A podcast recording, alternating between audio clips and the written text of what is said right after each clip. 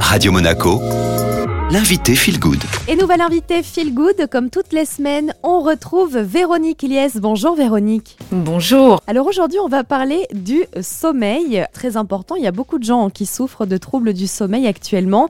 Est-ce que Véronique, on peut dire que le sommeil, la nuit, va se préparer plutôt le jour? Alors on peut le dire, et c'est tout à fait euh, exact euh, d'ailleurs.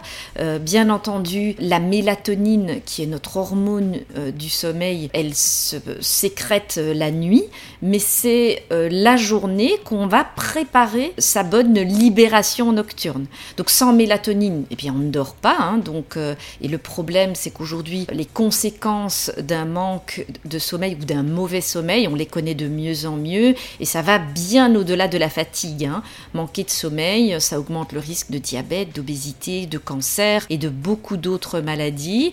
Mais donc c'est vraiment la journée que l'on va préparer cette production de mélatonine euh, la nuit. Pourquoi? Ben, D'une part parce que plus on va s'exposer à la lumière du jour et plus on va favoriser la production de mélatonine durant la nuit. Profitez de chaque instant, même quelques minutes pour aller exposer votre visage, en particulier les yeux, hein, à la lumière. Et puis pour fabriquer cette mélatonine, eh bien, il faut plein de petites choses euh, que l'assiette seule peut nous apporter, et notamment un petit acide aminé qui est le, précurseur, qui s'appelle le tryptophane, et qu'on va retrouver dans les noix, tous les oléagineux, mais aussi les produits laitiers, le soja, la dinde. Donc il y a toute une série d'aliments qui sont vraiment intéressants pour la production de mélatonine. Et puis on a besoin de nutriments aussi, comme le zinc, euh, qu'on va retrouver dans les céréales, mais aussi dans, la viande, dans le poisson. Et puis des vitamines du groupe B, des vitamines aussi celles euh, très importantes, vitamine D. Le problème de la vitamine D, surtout en hiver, on en manque. Là, malheureusement,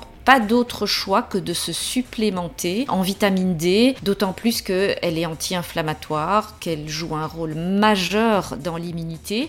Et puis on n'oublie pas les fameux oméga 3 parce qu'ils sont aussi importants pour la fluidité des membranes de nos cellules, donc de nos neurones aussi. Donc on pense aux petits poissons gras, euh, on pense à l'huile de colza, et, tout ça va permettre bien entendu de, de fabriquer euh, une bonne mélatonine. Merci beaucoup Véronique pour ses secrets pour améliorer euh, le sommeil. Avec plaisir, à bientôt. C'était donc Véronique Liès, comme chaque mercredi, avec ses bons conseils. Vous les retrouvez en intégralité en replay sur les réseaux de Radio Monaco, mais également via Spotify et Deezer.